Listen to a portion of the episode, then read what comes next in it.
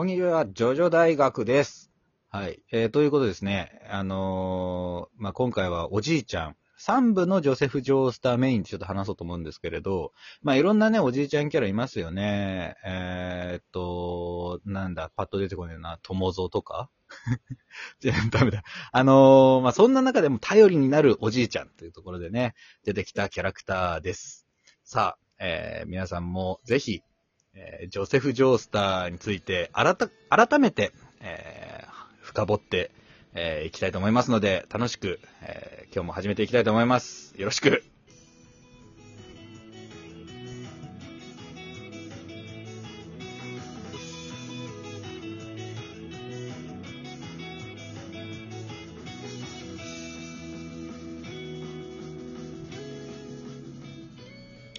はい、もだちのさん。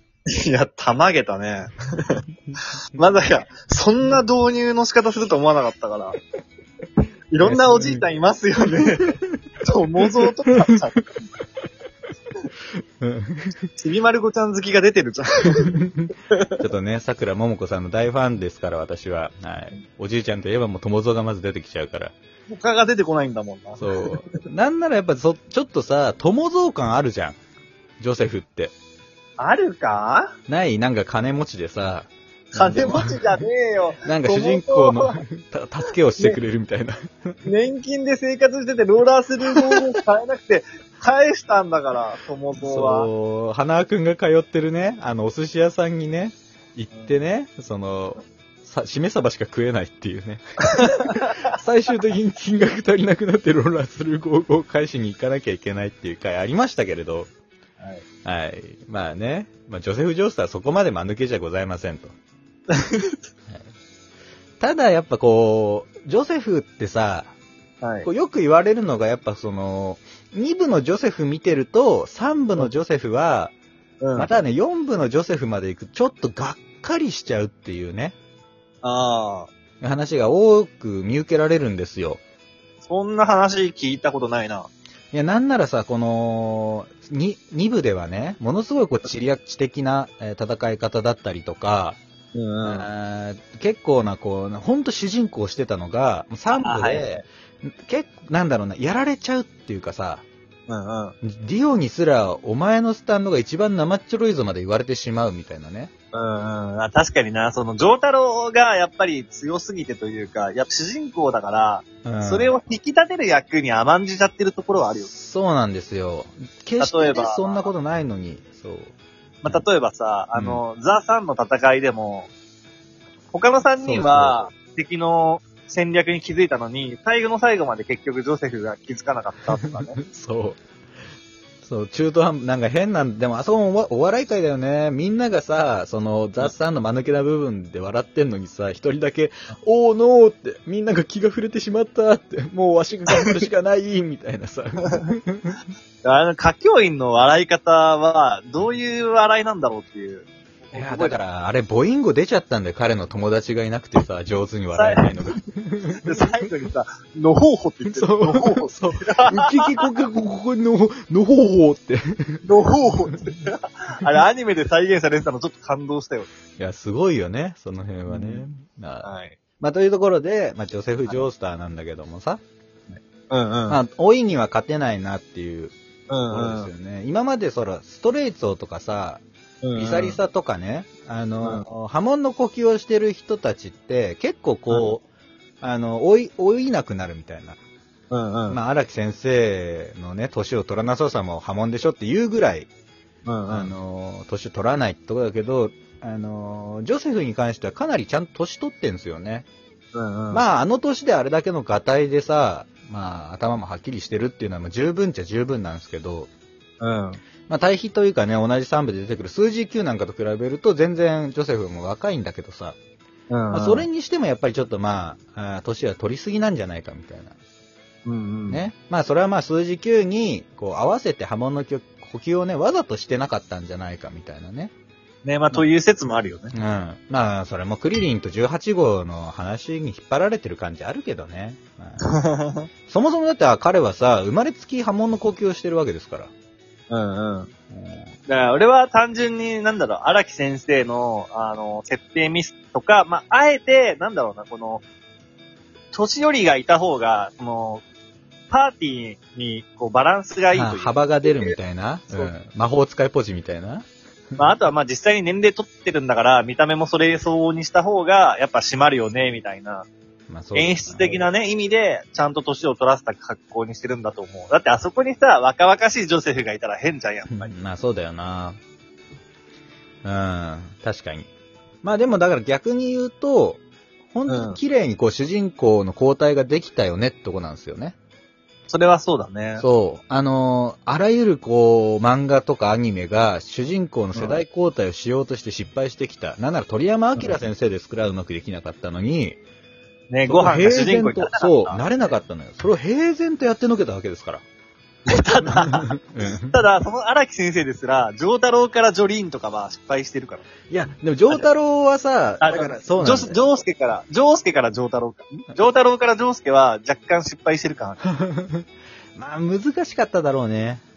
うん。結局、そのなんか、まあ、ルロケンの師匠ポジっぽくなっちゃったからね。とりあえず、その最強のスタンド使ってくださいよ、みたいな。結局最後にキラヨシカゲとどめさすのジョータロウだしね。まあね、とどめさせたのは救急車だけどね。そういう話もしましたけど、以前。あでもやっぱりそううん、うん。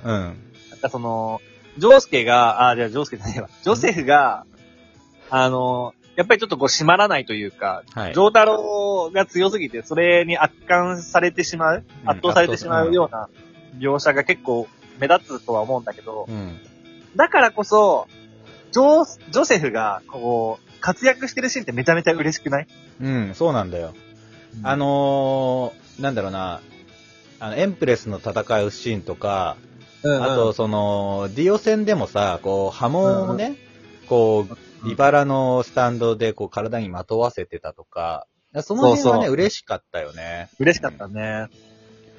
だから、まあ、なんだろうな、その波紋もさ、もっと使えばいいじゃんっていう風に言われたりもするわけよ。うんうん。人間には効くわけだから、痺れさせるぐらいできてたわけじゃん。確かに。うん、コーラの瓶飛ばしたりさ、瓶じゃないか、蓋か。確かにね。それもね、そうだからその辺はまあ、あえて封印され、させられちゃってたけど、うん。うんうん。だから逆に本編で活躍するところは熱かったよね、あの辺は。そうだね。俺はね、あの、ジョセフでやっぱ好きなのはね、ダービー戦なんだよね。あの、おー、どっちどっち？ポルナレフの、うん。いや、ポルナレフの魂が取られちゃった。あはいはいはい。テレンスティーって、テレンスじゃないや。えーっと、兄貴の方な？うん。兄貴の方、兄貴の方の名前いつも出てこないんだ。うん なんだっけ。忘れちゃった俺もちょっと今すぐ出てこない。じゃあ続けて。うん時間ないから。うん。あの、ダービーでさ、うん。ポルナレフの魂が取られた後に、うん。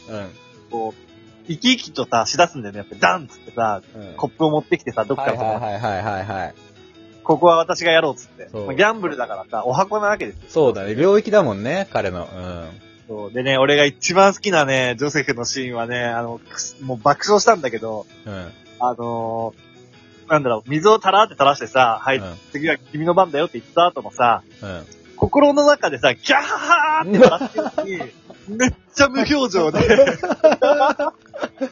もう無理だもんねーってやつ。もう無理だもんねー、ギャーって、内心めっちゃ笑ってんのに、顔めっちゃ怖い。ポポーカーフェイスのとこでしょーカーフェイスのジョセフ超面白いの。あそこいいよね。わかるわかる。あそこ超笑った俺。うんそううまいよね。あの、この心理描写というかやっぱりね、そう、ギャンブル？心理戦はポーカーフェイスなんだなっていうのはね、ジョセフに教わったよね。そうなんだよ。その、しかも、ボーカーフェイスのキャラみたいなのはさ、まあ、ジョータロウとかも内心どうなのみたいなのが、こっちもハラハラするけど、あのシーンに関しては、その内面がま、完全に書かれるじゃん。そう。そうそこがいいよね。うん溢れ出てるんだよね。大好き、あそこ。うんあとは、あれだよね、ジョータロウとジョセフの、なんか、親子の絆を感じさせるというまあか、、親子じゃないけどね。うん、ちいちゃんと孫の。うんじいちゃんと孫のな。だから今度こそ、あれだよ、テレンスティ・ダービーだけどさ、はいはい。あのー俺の考えてることぐらい分かってくれると思ったぜ。そりゃ、孫、そりゃわしを誰だと思ってるんじゃ、みたいなさ。ああ、そこいいよお前のね。考えてることぐらい分かるみたいなね。俺もね、そのテレンス D の方が好きかもしれない。あの二人が、こう共闘してさ、う見この、あの、じいちゃんが慌てふためいてさ、そうそあの、ダービー戦のこう焼き直しになっちゃうかなってちょっと思ったんだけど、う。うんうん。ところがどっこい実際に操作してたのはじいさんの方だったっていう、あのねね、そう。そう。いや、よかった。二人で、ね、一切言葉を交わすことなく作戦が通じ合ってるんだよね。そうなんですよ。あそこめちゃめちゃ好きだな。そう。帽子を置いただけなんだよね。でさ、コントローラーを操作していたのは、女性上司だって言われた時にさ、あのすっとぼけた顔ね。俺への顔ね。俺おっと、そう、いかんいかんみたいな。そう。そう。その後、ジョジョ屈指の名台詞出ますけどね。ねあ、オラオラですかですか？右で、右、右からやってください、人思いに。No, no, no. 左から、No, no, no. 両、両方ですか？イエス、イエス、イエス。もしかして、オラオラですか？イエス、イエス、イエス。オーマイゴッよひゃーいいよね。そう。いや、マジでね、あのー手放しでそこはいいと思いました。私も。はい。で、やっぱジョセフ・ジョースターっていうキャラクターがね、こう、もともと明るいキャラクターで、で、まあ3部、4部と、えー出続けて、まあなんならそのジョースター家は短命と言われてる中で、またはね、一人の女しか愛さないって言われてる中で、それを全部破ってきた男、ジョセフ・ジョースター。ね。荒木先生もこう愛してると言ってますから、そう。うん。いや本当にうん愛すべきキャラクターです。はい。ヨセフはね、いい、いいキャラしてんだ、ほんと。うんそう。そんな彼に、まあ、敬意を表して、まあ、今回、ジョセフ・ジョースター会でした。では、はいまた明日、えーよろしくお願いします。アリーベ・デルチ。さよなら、だ。